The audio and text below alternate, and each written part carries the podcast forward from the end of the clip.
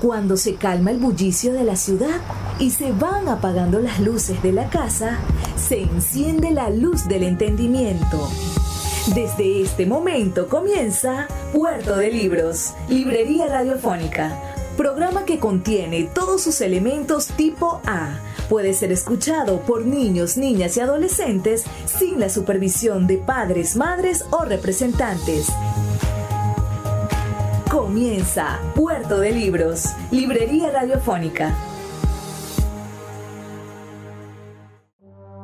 Este programa llega a ustedes con el apoyo de Puerto de Libros, Librería de Autor. Consulta todas nuestras ofertas en nuestras redes sociales arroba Puerto de Libros. Sultana del Lago Editores, empresa zuliana de servicios editoriales. Conviértete en autor. Contáctalos en su página web sultanadelago.com.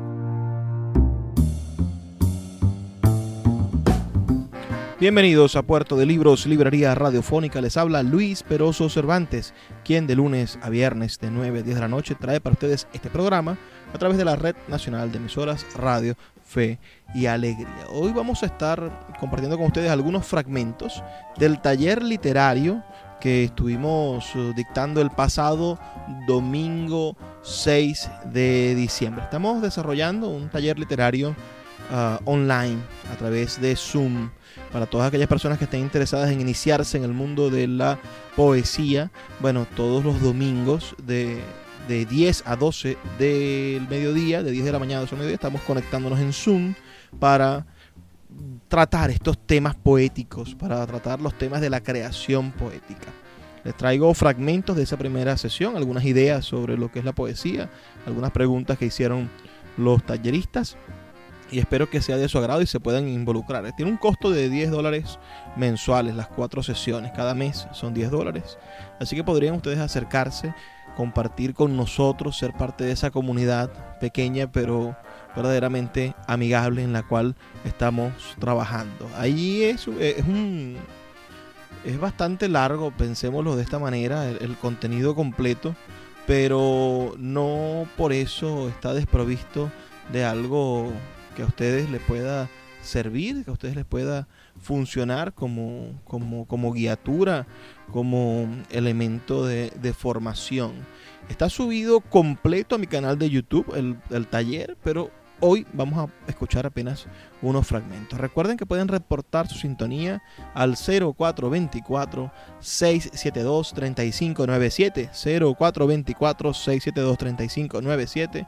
Con nuestras redes sociales, arroba librería radio en Twitter y en Instagram. También recuerden que todos nuestros programas están en nuestra página web, libreriaradio.org, en nuestro blog, radio.puertodelibros.com.be o en más de 25 plataformas de podcast a nivel mundial. Puedes escucharnos en Spotify, en, bueno, en, Apple Podcasts, en Google Podcasts, en todas las plataformas de podcast. Si nos escuchas a través de alguna de esas plataformas, puedes dejarnos un mensaje para saber que eres usuario de esas plataformas. Ahora sí, vamos con el taller literario, al cual están gratamente invitados todos ustedes y que este próximo domingo va a continuar su labor. Pensamos desarrollarlo mensualmente, como les digo, todos los domingos de 10 de la mañana a 12 del mediodía. Así que están todos cordialmente invitados. Vamos a, comenzar hablando de, tres puntos, tres términos que son, que son vitales para, para entendernos en este taller vamos a comenzar hablando de las diferencias que existen entre el término poesía, el término poema y el término poeta.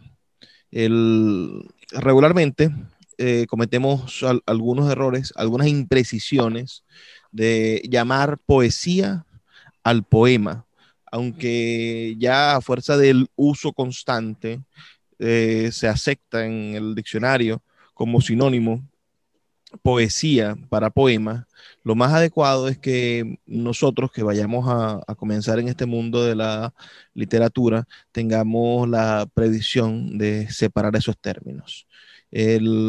es es sin duda una, una, lucha poder lograrlo, pero Octavio Paz, en un texto que les voy a pasar al, al, grupo de WhatsApp completo, un libro que se llama El arco y la lira, que es un libro básico de la literatura latinoamericana y es un es quizás el primer libro de teoría literaria que todos nosotros deberíamos darnos la oportunidad de leer y disfrutar.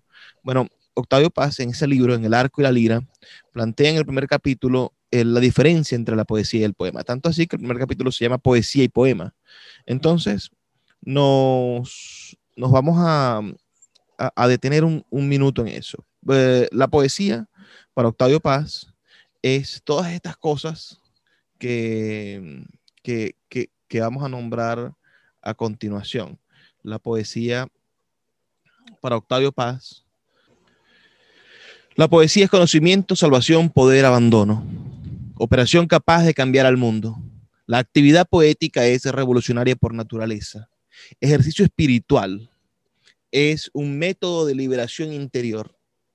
La poesía revela este mundo, crea otro. Esa idea de Octavio Paz es sin duda maravillosa. La idea de que revela el mundo en el que habitamos, pero al mismo tiempo crea otro. Pan de los elegidos alimento maldito. Es decir, es un privilegio, pero al mismo tiempo es esa forma de condena. Aísla, une. Invitación al viaje. Regreso a la tierra natal. Inspiración, respiración, ejercicio muscular. Plegaria al vacío. Diálogo con la ausencia.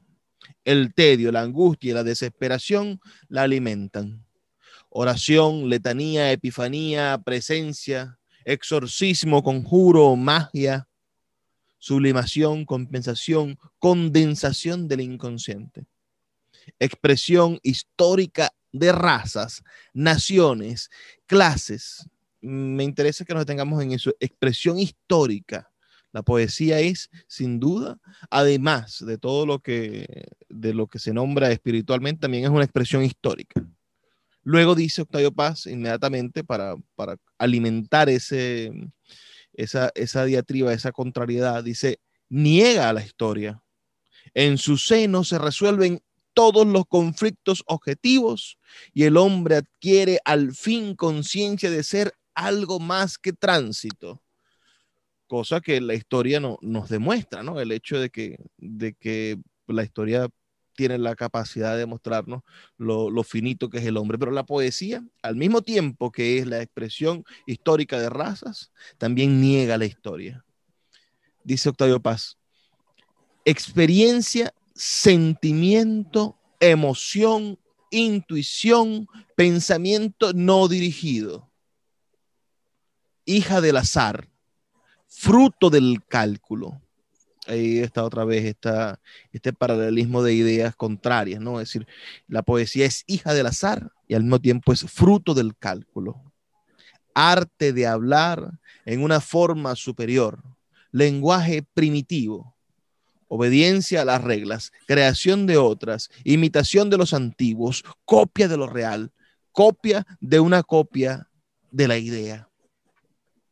Mm, miren la manera en la que él compone esta, esta estructura. Dice que la poesía es una copia de lo real, pero es una copia de una copia de la idea. Tiene que, que pasar por varios procesos para que la idea se filtre y se pueda generar la poesía. Luego dice locura, éxtasis, logos, regreso a la infancia, coito, nostalgia del paraíso, del infierno, del limbo, juego, trabajo, actividad ascética, confesión, experiencia innata, visión, música, símbolo, analogía. El poema, que es el otro asunto, es un caracol en donde resuena la música del mundo y metros y rimas no son sino correspondencias ecos de la armonía universal, enseñanza moral, ejemplo, revelación, danza, diálogo, monólogo, voz del pueblo, lengua de los escogidos, palabra del solitario. Pura e impura, sagrada y maldita, popular y minoritaria, colectiva y personal, desnuda y vestida, hablada, pintada, escrita, ostenta todos los rostros, pero hay quien afirma que no posee ninguno. El poema, el otro asunto, es una careta que oculta el vacío, prueba hermosa de la superflua grandeza de toda obra humana. Ese es el primer párrafo de este libro, El arco y la lira. Les voy a pasar en PDF para que ustedes puedan, bueno, disfrutar de, ese libro que plantea todo lo que es la teoría literaria contemporánea. Esa necesidad de Octavio Paz de presentarnos una diferencia entre poesía y poema parte de que debemos nosotros entender que hay poemas que no tienen poesía o que hay poemas que tienen menos poesía que otros y quizás esto sea difícil de entender o de medir sobre todo. ¿Por qué? Porque el poema termina siendo eh, una forma. Recordemos esa, esa vieja manera de, dividir o de leer el poema entre fondo y forma. Eh, esa forma clásica de, entenderlo. Eh, la forma la manera en la que se nos presenta la poesía en, estado puro es a través del poema. Octavio Paz plantea también en ese mismo capítulo primero que la poesía está presente en todas las expresiones del arte, que hay poesía en la música, que hay poesía en la pintura, que hay poesía en, la escultura, en la arquitectura, eh, eh, en, el, en el cine. Y, lo vemos en el momento en el que escuchamos a los críticos, a los ensayistas, dirigirse a, la forma de hacer las cosas como una poética. Dice, mira, la poética audiovisual o, la, o la, poética pictórica de tal, de tal persona porque se entiende la poética entonces como esa capacidad mm, asombrosa de, generar un imaginario, de construir una, realidad paralela, de hablar de un discurso ficcional, de producir ah, algo, algo nuevo, de producir algo revelador. Entonces, esta, esta poética que nos, que se nos presentan mm, una tras otra, que se nos hace ver día tras día, esta, esta forma de entender lo que somos ah, es la manera en la que podemos definir la, poesía, como, como una especie, y lo dice también Octavio Paz en ese artículo, como una especie de espíritu del arte. La poesía es esa, ese, ese aliento divino que le ofrece el creador a, a, los, a sus obras, a sus pequeños y maravillosos elementos. Hay un, hay un poema de Jorge Luis Borges que quizás ustedes deberían leer, vamos a buscarlo. Es el, el, Golem, no sé si, si alguno de ustedes lo conoce. Escuchas Puerto de Libros con el poeta Luis Peroso Cervantes. Síguenos en Twitter e Instagram como arroba Librería Radio. Regresa a Puerto de Libros, a Maracaibo y a toda Venezuela a través de su página web puertodelibros.com.be en el centro comercial Gran Bazar de Maracaibo. Libros de todas las áreas del conocimiento dispuestos para que puedas adquirirlos a bajos precios. Consulta sus redes sociales arroba Puerto de Libros en Twitter, Instagram y Facebook y acompáñanos en esta aventura por el universo mágico de los libros. El poeta Luis Peroso Cervantes le acompaña en Puerto de Libros, Librería Radiofónica, por Radio Fe y Alegría, con todas las voces. El primer libro que leí en alemán, que descifré en alemán, mejor dicho, fue la novela Der Golem de Gustav Meyrink. El tema el tema de un hombre fabricado por los cabalistas me impresionó. Después leí el libro de Scholem, al cual evoluciona el texto, y el libro de Trachtenberg sobre supersticiones judías. Mi amigo Adolfo Bioy Casares dice que este poema es el mejor de los muchos, de los demasiados poemas que he perpetrado. Creo que tiene razón, ya que en este poema, si no me engaña, la vanidad se aunan lo patético y lo humorístico. El golem es al rabino que lo creó, lo que el hombre es a Dios, y es también lo que el poema es al poeta.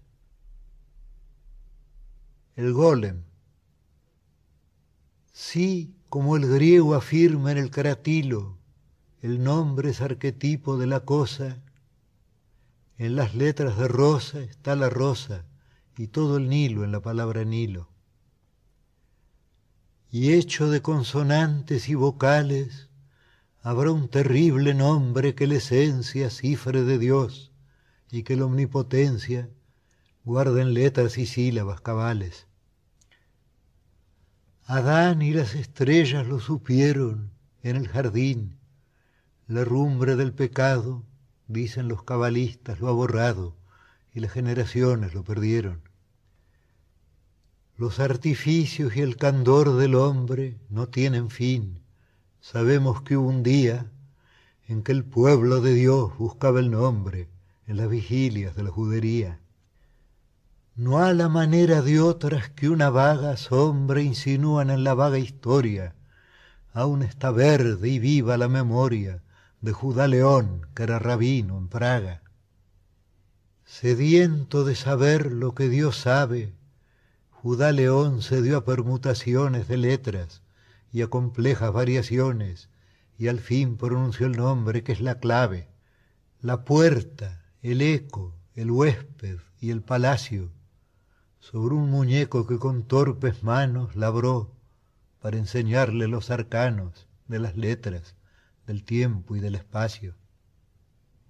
El simulacro alzó los soñolientos párpados y vio formas y colores que no entendió, perdidos en rumores, y ensayó temerosos movimientos.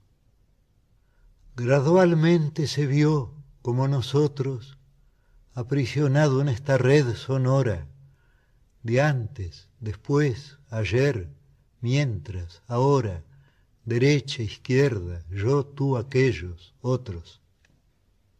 El cabalista que ofició de numen a la vasta criatura apodó Golem. Estas verdades las refiere Scholem en un docto lugar de su volumen.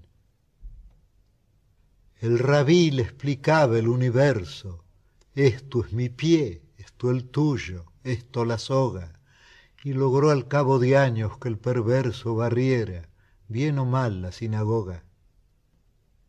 Tal vez hubo un error en la grafía o en la articulación del sacro nombre. A pesar de tan alta hechicería, no aprendió a hablar el aprendiz de hombre. Sus ojos, menos de hombre que de perro, y harto menos de perro que de cosa, seguían al rabí por la dudosa penumbra de las piezas del encierro. Algo anormal y tosco hubo en el golem, ya que a su paso el gato del rabino se escondía. Ese gato no está en Sholem, pero a través del tiempo lo adivino. Elevando a su Dios manos filiales, las devociones de su Dios copiaba, o estúpido y sonriente se ahuecaba en cóncavas alemas orientales. El rabí lo miraba con ternura y con algún horror. ¿Cómo, se dijo, pude engendrar este penoso hijo y la inacción dejé, que es la cordura? ¿Por qué di en agregar a la infinita ser y un símbolo más? ¿Por qué a la vana deja que en lo eterno se devana? De otra causa, otro efecto y otra cuita en la hora de angustia y de luz vaga, en su golem los ojos detenía. ¿Quién nos dirá las cosas que sentía Dios al mirar a su rabino en Praga. El gran Jorge Luis Borges nos dice que, esa relación entre el rabino y el golem, su creación, es eh, una alegoría a la propia creación del poeta, ¿no? Es decir, nosotros con, con las palabras, las palabras intentamos darle cuerpo, vida a un sentimiento, a una emoción. Y ese espíritu, ese, ese hálito que le da a esas vidas es el nombre, ese nombre de Dios que el, que el rabino descubrió y que fue el aliento que le dio forma al, al golem. Así como el golem no pudo sino aprender a barrer la sinagoga, ah, en el momento en el que nosotros estamos creando un poema, la cantidad de, de, eh, efectiva o la manera en la que distribuyamos efectivamente nuestros sentimientos, nuestras emociones, la manera en la que entendamos cómo funciona el poema y, podamos ser eh, precisos a la hora de escribirlo y que nuestras emociones sean genuinas, no sean, no, no, no sean, no nos las falsiemos al momento de expresarlas, va a hacer que nuestro poema o, sea un gol en que apenas barra nuestra sinagoga y que nosotros podamos ver con esa emoción con la que el rabino los ve. Y la otra es que puedan funcionar, pueda funcionarnos como poema y que pueda de cierta manera a representarnos como, como lo que somos. Mm, ciertamente el, el afán de, de, ser poetas inmortales, como, como la ambición juvenil de muchos nos ha llevado a pensar en la escritura, quizás no es el asunto de la poesía realmente.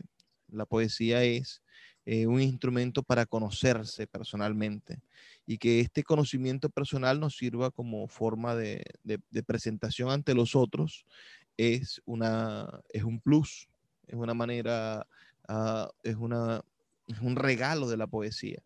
Pero poco importa si que, nos presentemos ante los otros, que los otros nos lean, si no estamos cifrados de cierta manera dentro de esa, dentro de esa composición. Entonces, volviendo a Octavio Paz, la poesía es la especie de espíritu del arte y el poema es sin duda solamente un instrumento a través del cual llega la poesía. Pero hay un tercer elemento que es el poeta. El poeta uh, como, como catalizador del, de la poesía hacia el poema y creo que, que, muchos de ustedes deberían entender el valor que tienen como, como creadores.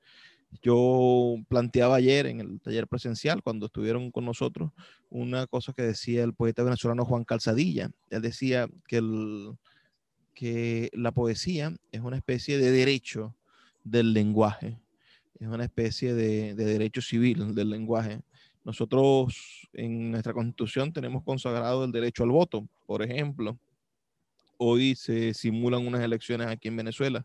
Uh, y también, así como supuestamente, así como tenemos el derecho al voto, también tenemos el derecho a no ir a votar.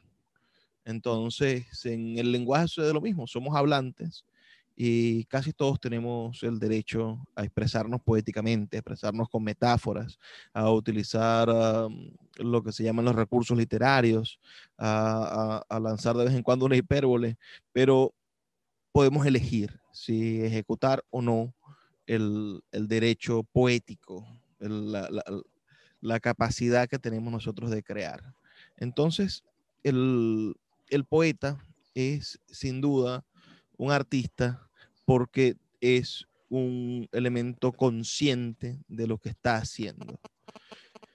Es la diferencia entre escuchar un, un elemento de lo que llamamos poético y otra cosa, lo que, lo que podríamos nosotros entender ya como poema, lo que cataliza, lo que hace que algo sea poético que Octavio Paz en ese mismo capítulo dice que lo poético es la poesía en estado puro, en estado natural, y algo sea un poema, es que ha pasado por la intención del poeta de generarlo. El poema entonces es el resultado consciente del poeta como, como creador. No existiría entonces el poema sin la ejecución del poeta Y esto implica, bueno, todo lo que tiene que ver con las capacidades humanas, porque el poeta sin duda es un humano, no es un semidios, no, es, no, tiene la verdad pura. Entonces, todo poema también es una especie de acto fallido, todo poema es también una versión mejorable, perfectible de la realidad poética, de lo que es la poesía. La poesía entonces, en estado sumo, es, inatrapable, el espíritu del arte, que utiliza al poeta como canal o el poeta se sirve de esa, de esa numen, de ese espíritu para crear un objeto humano, una obra humana, como es el poema, que es una versión de ese espíritu del arte. Entonces, en ese mecanismo, entre eh, esa en esa, en esa línea de ejecución, en esa línea de ensamblaje, poesía, poeta, poema, entonces nos encontramos con la posibilidad de brindarle a cualquiera, a cualquiera, a cualquier persona, una versión personal nuestra de lo que es la poesía. Y cada uno de los textos que ustedes produzcan día tras día Ah, va a ser válido en el sentido en el que es nuestra capacidad personal ah, matizada por experiencia de vida, matizada por, por nuestras creencias, matizada por nuestra forma de entender el mundo, es una versión de nosotros de lo que es la poesía y la manera en la que hemos entrado en contacto con la poesía. Entonces, el poema la idea del poema, nuestra idea final del poema, lo que quisiéramos llegar cada uno de nosotros es poder hacer del poema una especie de huella digital. Es decir, que podamos presentar el poema, quizá no original, porque bueno, que, puede tener de original una huella digital, todas se parecen, ah, pero, pero sí particular, que sea nuestra experiencia con la poesía que haya sido transmutada por nosotros mismos, la que se ofrezca en el poema, bien sea brevemente, bien sea conscientemente, bien sea de, manera espontánea, pero siempre, siempre mediante nuestra experiencia vital, mediante lo que somos, lo que padecemos, lo que entendemos y lo que queremos ser. Síguenos en arroba Librería Radio.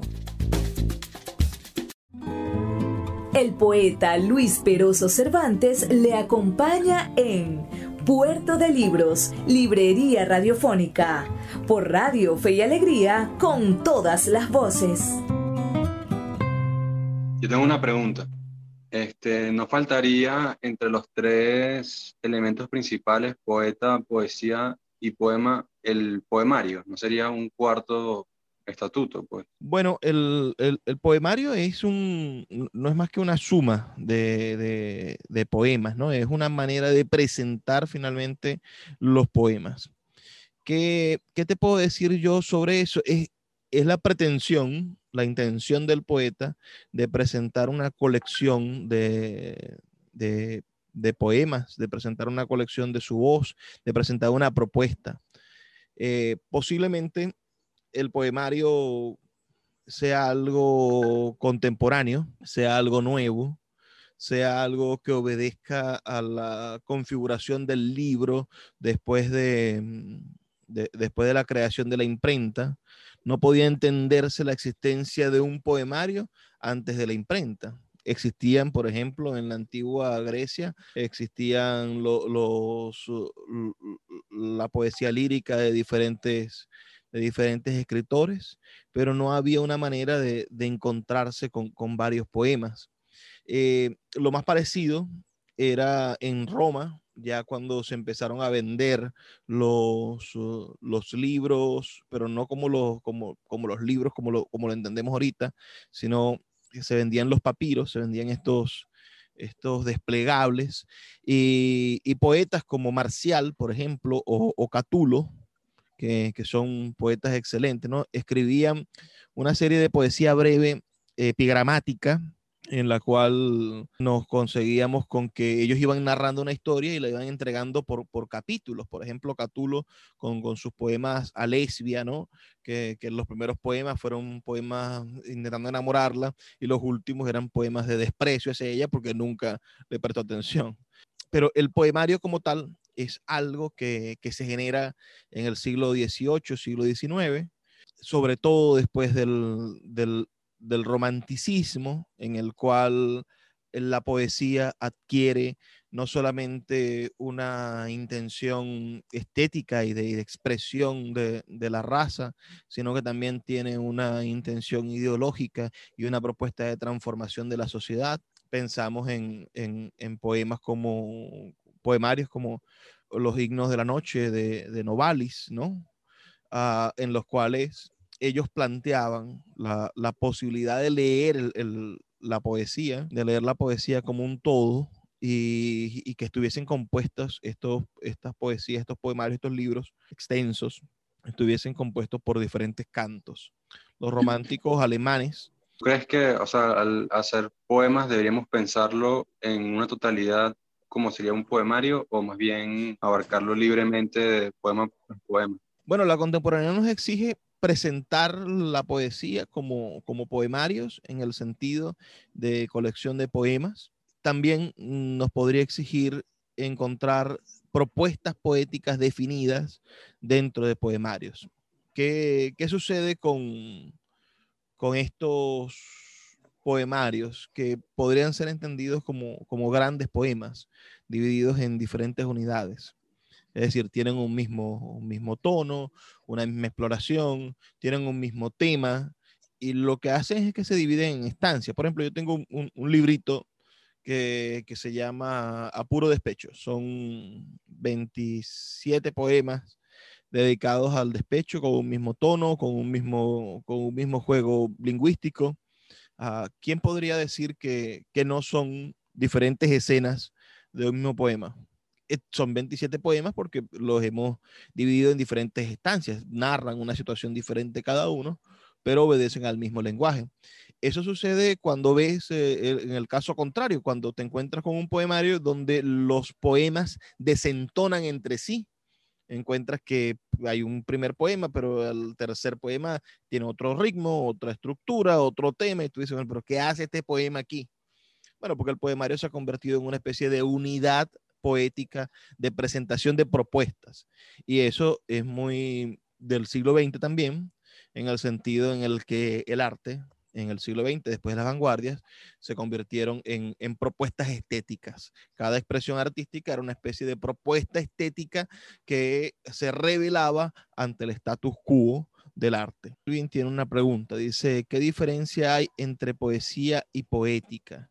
La poesía, como, como plantea Octavio Paz, y, es en lo que yo creo, es esa especie de espíritu inatrapable del arte que se prefigura especialmente en el poema de manera más pura, ya que podemos entender la poesía en la música, podemos entender la poesía en la pintura, pero esta masa eh, eh, eh, es más pura o está en mayor cantidad cuando se presenta directamente en el poema porque no se escuda en otros elementos tan, tan disímiles ah, o tan inatrapables o, o, o, tan matizados como bueno, los colores y, la, y los sonidos. El, la poética, en cambio, es una, es una propuesta, es una, una, vamos a diferenciar las poéticas de lo poético. Según el libro Octavio Paz que ustedes van a leer, que les voy a pasar, lo poético es la poesía en estado puro. Pero las poéticas o, la o una poética no es sino un compendio de formas que definen el, a una tendencia poética, una, una tendencia de, de, la poesía en cierta época. Existen entonces diferentes poéticas y hasta podríamos hablar de poéticas particulares. Hablamos entonces de, de la poética del, de, del, romancero español, hablamos de, de la poética de, un escritor como, como Rafael Cadenas, por ejemplo, tiene una poética. Cuando uno lee Cuando uno lee una serie de, libros de, Rafael Cadenas, lee, por ejemplo, Las falsas maniobras ah, y después lee Intemperie, uno intenta cuadrar esas dos formas diferentes de expresarse de la poesía en prosa, poema largo y después un poema más, sucinto, más limpio. Cuando tú intentas crear esos laxos de, crear esos nexos desde la teoría, bueno, entonces nace una explicación poética de por qué eh, Rafael Cadenas sin traicionarse, genera un, diálogo con lo que podría ser su poética. Eh, entonces, la poesía, eh, el espíritu del arte, el poeta, el mediador, el poema, un resultado, un resultado humano, una, una propuesta humana con intención del poeta. Sin la intención del poeta no existe el poema. Después vemos que la intención del poeta se, se conglomera en la contemporaneidad en un poemario como propuesta estética, como, como reto, y finalmente todo esto puede producir una, una poética, puede producir una manera de leer la poesía por encima de la lectura común. Creo que, que son algunos conceptos que, que, podríamos estar manejando relativamente cerrados. Si tienen más preguntas, pueden escribirlas al chat o decirlas yo quisiera hacer una pregunta, Luis. En, la, en las gaitas, en las canciones, en las décimas, hay rima. ¿Cuál sería la diferencia entre escribir, por ejemplo, una gaita romántica y un poema? Quizás ahí podamos hablar sobre otro elemento que está dispuesto en, este, en estos que hemos, que hemos ido narrando, ¿no? Hemos hablado de la poesía como espíritu, el poeta como, como mediador, el, el poema como resultado humano.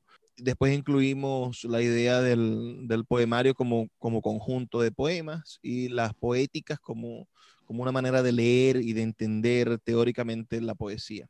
Ahora, los poemas, ese tercer elemento, Ah, en su historia han tenido muchísimas variaciones, muchísimas formas de expresarse.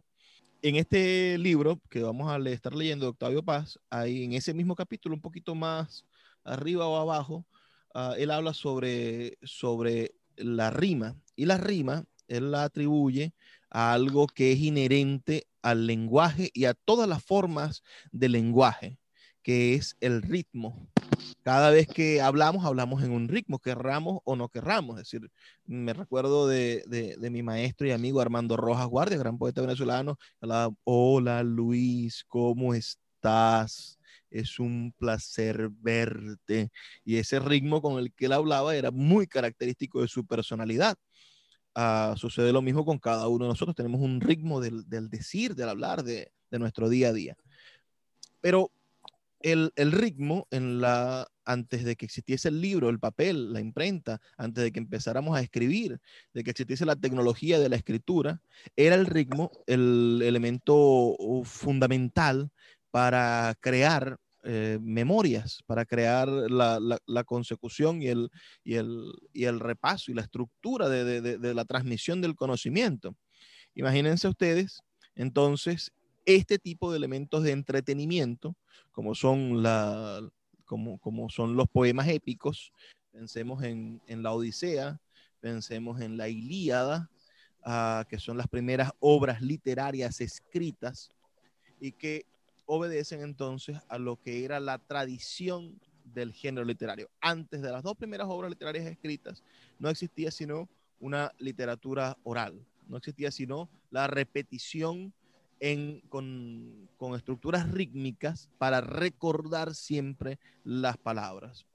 Homero, ese fundador del mundo literario, ese primer escritor, no hace sino demostrar su sabiduría, su talento, su, capacidad creadora, generando una genialidad estética, uh, en base a lo que ya existía, a lo que ya era entendido como arte, a lo que ya era entendido como poesía.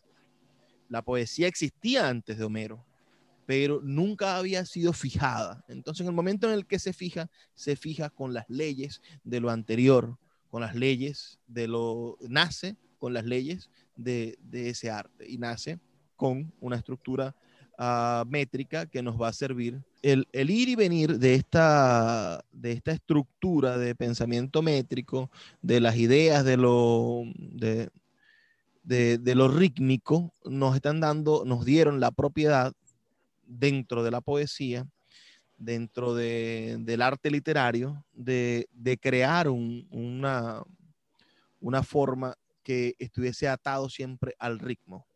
El ritmo se convirtió entonces en la rima. La rima no es otra cosa sino un ritmo artificial, un ritmo impuesto previamente a la creación de lo que queremos decir. Nosotros queremos expresar una cantidad de cosas, pero sabemos que para que tenga un ritmo, debemos de tener terminaciones en tales y tales vocales, debemos de tener terminaciones en tales y tales consonantes, debemos de tener tal y cual cantidad de sílabas, y eso lo sabemos antes de que se nos ocurra la idea. Antes de que expresemos el amor que sentimos por la chica o de que hablemos de la soledad que sentimos, ya en ese momento sabemos en qué ritmo tenemos que imponerlo porque tenemos que aplicarle una rima para tener un ritmo artificial. Los poetas románticos que hablaban de la libertad, que atentaban contra las monarquías, que decían que, el mundo y que el ser humano debía de amar libremente, que por qué yo me tenía que casar con quien mi papá decía o mi mamá decía, yo me casaba con la persona a la que yo amaba porque yo era libre, esos poetas también impusieron la libertad en la escritura y dijeron, la única manera de ser libres completamente, bueno, es renunciar a la rima. Vamos a intentar conseguir el ritmo propio que tienen las palabras y las ideas. Síguenos en arroba Librería Radio.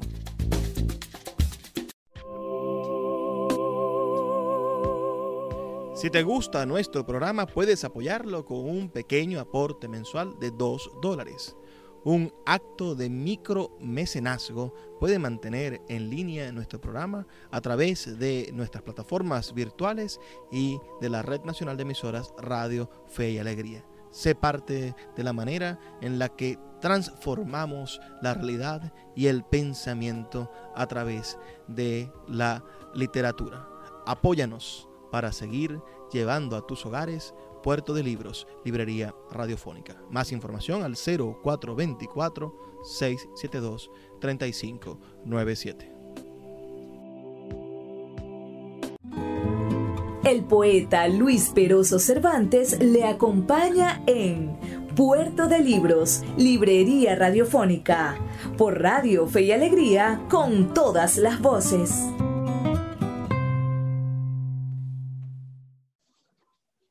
Yo quería comentar, ¿me escuchan? Sí. ¿Me escuchan?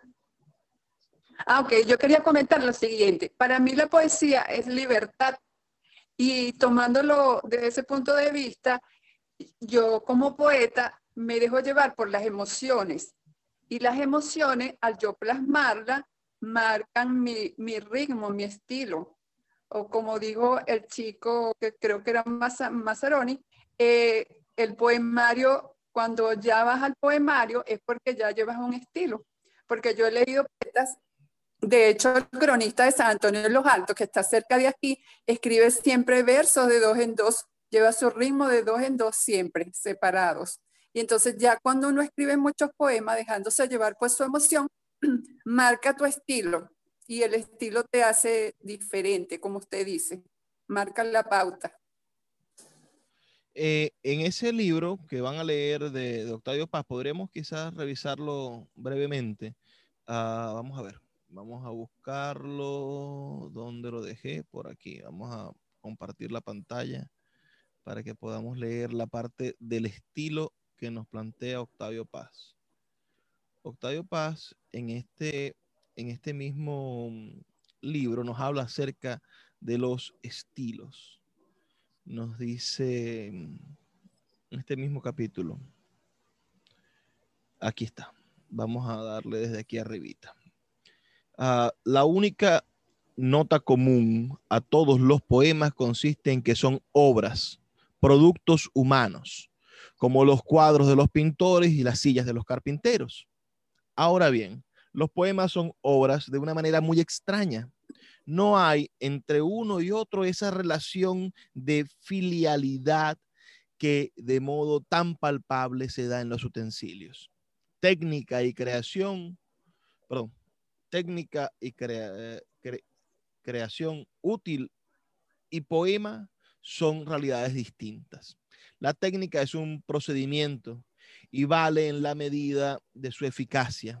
Es decir, en la medida en que es un procedimiento susceptible a la aplicación repetida. Su valor dura hasta que surge un nuevo procedimiento.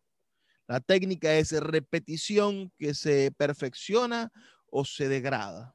Es herencia y cambio. El fusil reemplaza al arco. La Eneida no sustituye a la Odisea. Aquí está hablando entonces, esto es maravilloso entenderlo, es decir, a pesar de que, de que tenemos una consecución de obras y, una creación de nuevos estilos, estos estilos no superan a lo otro. Una nueva novela, no, por ser nueva, no va a hacer que las novelas anteriores dejen de ser buenas. Y un nuevo poema no va a hacer que un poema anterior deje de ser simplemente por la edad.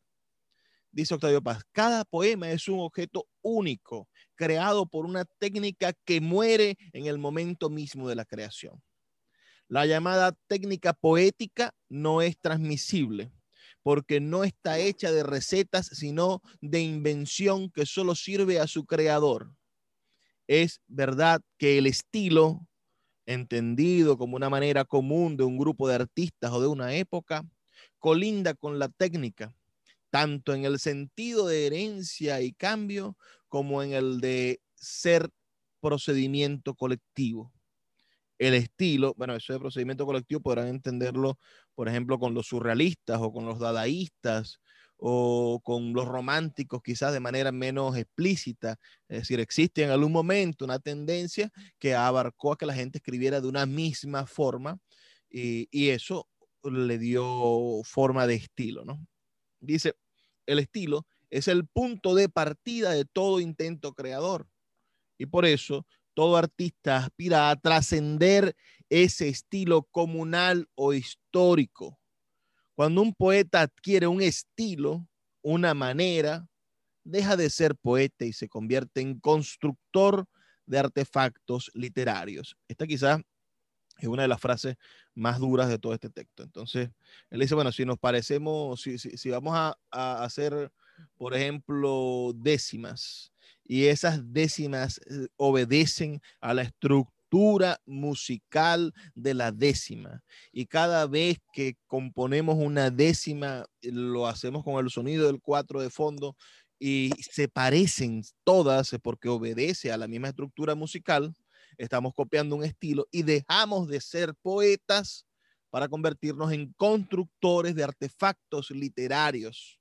Esas décimas, sin duda, son poemas pero nosotros como creadores hemos perdido la independencia que nos da la poesía de crear nuevas cosas siempre y de eh, crear elementos únicos. Después dice, eh, dime Pedro. Este, y cuando se citan poemas para la creación de un poema nuevo, ¿sucede lo mismo? Mira, nosotros aquí en este taller vamos a trabajar con lo que, se, lo que yo llamo textos maestros, que nos van a servir para, para imitar algún estilo y que este estilo nos sirva para aprender. Ahora, quizá lo que tú estás hablando son tendencias contemporáneas eh, de George Perec en adelante, 1940, 1950, lo que se viene llamando la interliteralidad o transliteralidad, en la cual hay poetas que meten dentro de sus poemas fragmentos de otros y utilizan estos como pie rítmico para hacer nuevas versiones, para hacer recreaciones. Eso también funciona desde, desde, desde la idea de la vanguardia. Por ejemplo, la Yoconda con bigotes de, del, de, a ah, ¿cómo se llama? de mm, el dadaísta, el del del tocar el objeto. Se me fue el nombre del, del, maestro. Eh, ah, lo tengo en la punta de la lengua. En fin, ah, es una obra de arte a pesar de que solamente le, le, puso un par de bigotes a la, a la Yoconda, ¿no? Y, y, eso, ¿por qué? Porque en, en, el arte contemporáneo, en lo que llamamos el arte conceptual, importa más la idea que la, que, la idea que es auténtica que la forma, que, que, que aquello que la forma sea original. Nos interesa más que la idea que estamos, que estamos creando sea auténtica, retadora, ante la forma que sea una forma original. Entonces, no sabría si te estoy respondiendo la pregunta, pero, pero existen tendencias de la literatura contemporánea, de la literatura y, y del arte conceptual que, que, utilizan fragmentos de otros. Ahora, lo que plantea aquí Octavio Paz no, es, eh, no, no, no está en contra del arte contemporáneo. Lo que nos plantea Octavio Paz es que el problema es la imitación constante de un mismo patrón. En el momento en el que el poeta consigue un estilo y dice, bueno, eh, yo voy a escribir estos maravillosos poemas de cuatro versos y van a tener la misma cantidad de sílabas, lo que voy a cambiar son las palabras. Voy a hacer que todos suenen igual en ese momento estás creando una especie de, de, de, cárcel y en esa cárcel estás encerrando también tu capacidad de generar nuevos cambios, de, de retar al, al, lenguaje y de retarte a ti mismo. Dice, vamos a terminar de leer este párrafo, disculpen.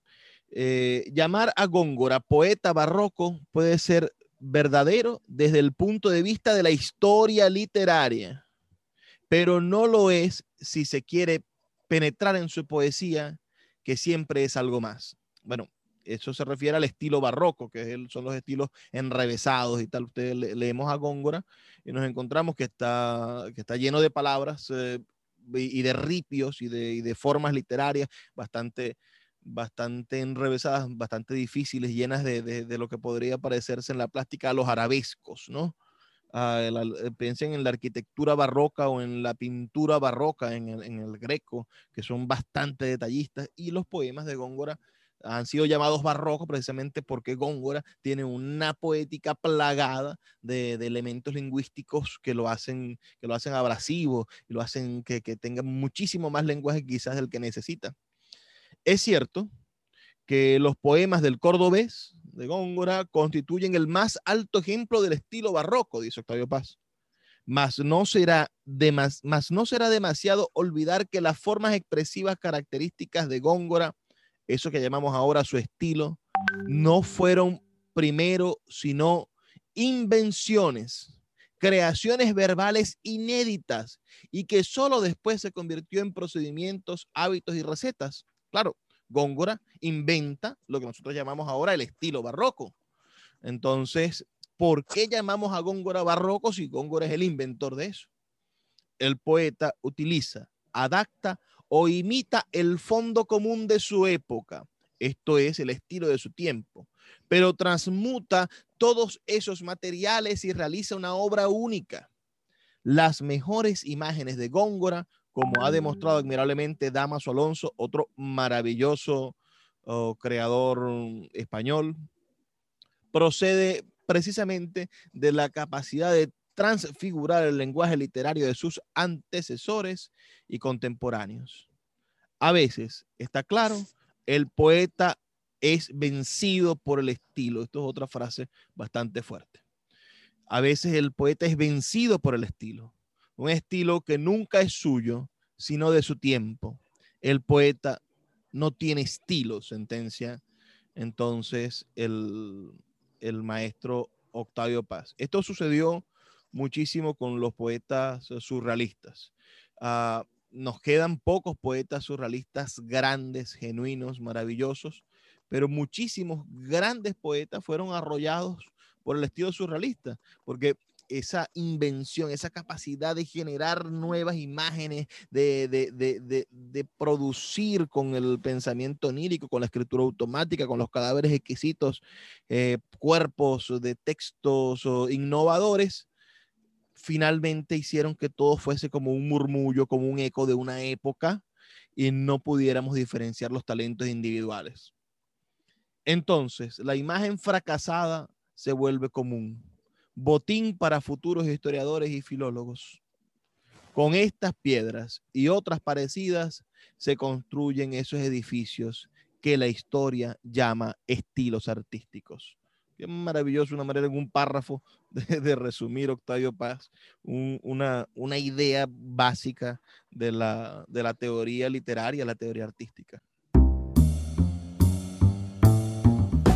Es hora de despedirnos. Espero que les haya gustado este fragmento, estos talleres que estamos dictando los días domingos de 10 a 12 del mediodía en el formato virtual. Escríbanme al 0424-672-3597 con sus opiniones y por favor, si están interesados, intégrense a esta iniciativa que estamos desarrollando a través del movimiento poético de Maracaibo y la librería Puerto de Libros. Nos escuchamos todos los días, de lunes a viernes, de 9 a 10 de la noche, por la Red Nacional de Emisoras Radio, Fe y Alegría. Por favor, sean felices, lean poesía.